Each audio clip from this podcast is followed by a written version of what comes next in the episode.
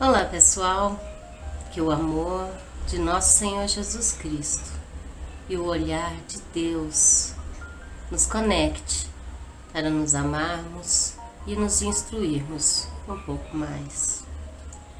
Agradecemos a companhia de todos vocês, irmãos de tantos espaços e tempos.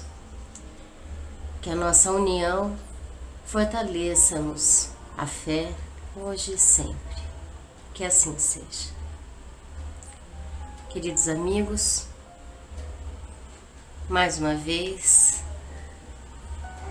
vamos a um capítulo do livro de, de Dias da Cruz, psicografado por Andrei Moreira, Pílulas de Confiança. Hoje nós vamos ao capítulo 30, O Olhar do Pai. Aprende a se olhar com os olhos de amor do Criador. Toda criatura é nascida do infinito manancial de possibilidades que a inteligência suprema estruturou para a vida e acarreia em si a marca da fonte que lhe deu origem, com divina destinação.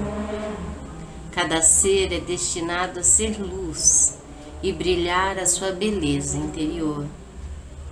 Ainda quando apartado da essência na escuridão momentânea da rebeldia e do desamor, ou ainda quando mergulhado nos desafios naturais da ignorância, o ser se encontra comandado pela sabedoria das leis divinas, que a tudo conduzem para a ordem.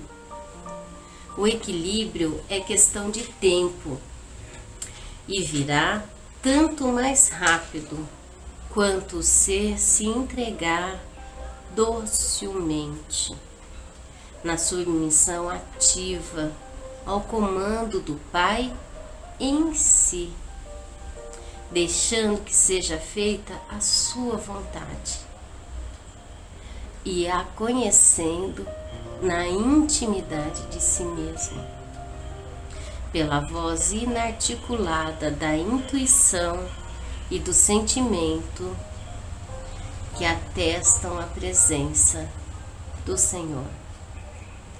A espiritualidade sagrada e verdadeira se mostra não na adoração exterior, que louva pelos lábios, mas pelo significado profundo que estrutura a ação, transformando a vida daquele que a cultiva. Meus amigos, Dias da Cruz, nesta, neste capítulo, nos traz questões importantíssimas e que geram uma série de equívocos. A primeira delas é a submissão ativa ao comando do Pai em si. Não é uma submissão passiva, que só recebe sem agir. É uma aceitação e uma obediência do coração e da razão, como nos diz Kardec, que agem, que são ativas, que se colocam como sujeito de algo e não objeto de nenhum verbo. O Pai nos comanda através de nós mesmos. Ou seja, para tornarmos nossas atitudes condizentes com a lei ou a vontade do Pai, precisamos conhecê-la em nós mesmos e não fora de nós. Conhecer tanto a lei quanto tudo que nos compõe, nos conforma. É em nós no que pensamos só racionalmente? Na verdade, não, né, gente? É sempre através da nossa intuição e dos nossos sentimentos. Eles estão, inclusive, na base da formação dos nossos pensamentos. Aquilo que em nós pulsa involuntariamente o nosso grande motor nosso coração, obra e graça do Senhor nosso Deus. É através daquilo que realmente somos. E o que somos é absolutamente único. Somos unigênitos e semelhantes, filhos de Deus.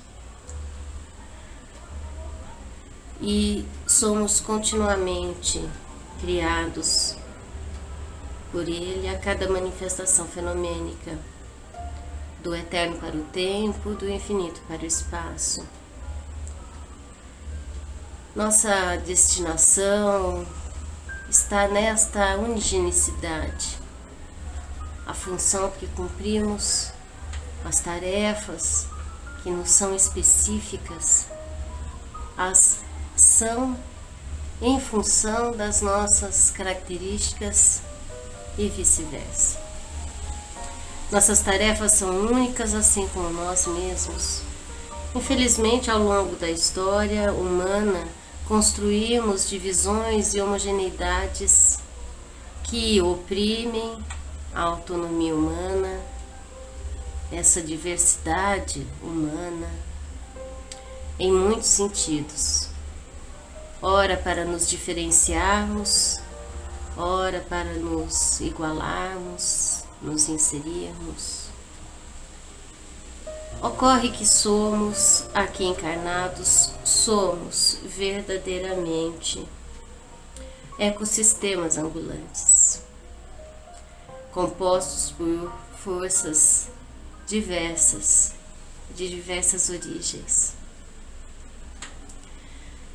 Somos ligados às forças genéticas, mãe, pai, ancestrais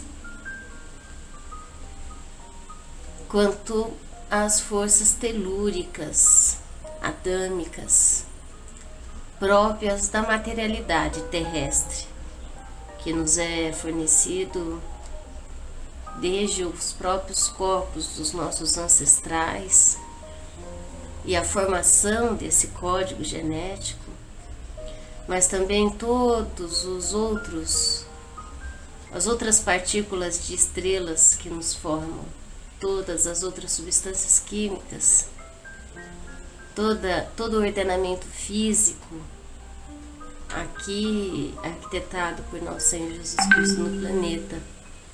Os minerais, o ar, a água, os alimentos que formam todas as nossas células, todos os micro-organismos, toda a fauna e toda a flora. Somos absolutamente um com tudo isso. E as forças espirituais, toda a nossa formação de outras encarnações, toda a tutela que recebemos da espiritualidade maior, enfim, todo um universo que de fato pertencemos também e quase nada sabemos.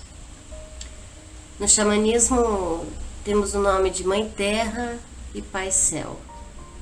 Essas duas forças que nos compõem, seja através da nossa ancestralidade ou do próprio planeta, seja as forças espirituais.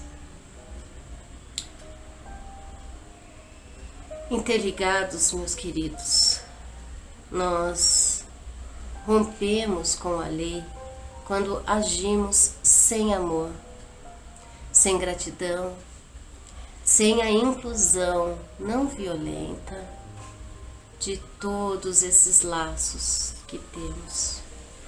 Esses são os laços é, que Humberto de Campo coloca no Boa Nova, né? Os afetos da alma são os laços misteriosos que nos levam a Deus. Esses são os laços Precisamos criar afeto, precisamos deixar que nos afetem. Precisamos deixar que afetem outras pessoas amorosamente. É sempre da união que vem a força. Na filosofia tibetana e teosófica, é chamado de heresia da separatividade. Essa noção de que não somos um não somos esses laços, somos é, separados. E o que, que, é, o que acontece ao outro não acontece comigo. É uma grande heresia. Nossos antagonismos, tudo que nos leva ao bem só a nós mesmos, em detrimento do bem aos demais. O que nos leva a ilusões de poder, cujo itinerário recalca, recalca o egoísmo e o orgulho, que contraem nossa consciência, já embotada por forças de repetição, de atraso e tradições. Forças que não desejam as renovações, transformações, ampliação das nossas consciências, cuja natureza é se expandir, é se ampliar. Não é possível não nos transformarmos, meus amigos, nem deixarmos de ouvir o nosso próprio coração. A dor nasce por nos recusarmos a ouvir nosso próprio coração. E ao continuado descobrimento e aceitação de nós mesmos, de todas as coletividades e de Deus. Essa aceitação é a aceitação de nós mesmos. Que nossos mentores espirituais, nossas forças ancestrais e toda mais íntima aceitação da Mãe Terra, tal como ela é, e a aceitação e inclusão de todos os nossos irmãos, a sacralidade da vida que o amor, acima de tudo, a Deus nos pede. Possamos estar sempre em sintonia com a espiritualidade maior, com o Evangelho de nosso Senhor Jesus Cristo, a fim de que tenhamos um olhar sempre um pouco mais próximo do olhar de Deus. Que assim seja, meus queridos. Fiquem com Deus e em casa. Um beijo nos corações.